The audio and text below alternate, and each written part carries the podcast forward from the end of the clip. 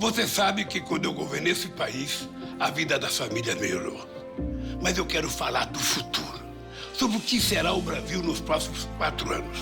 Garanto a você, vamos voltar a gerar empregos, fortalecer o salário mínimo e renegociar as dívidas das famílias.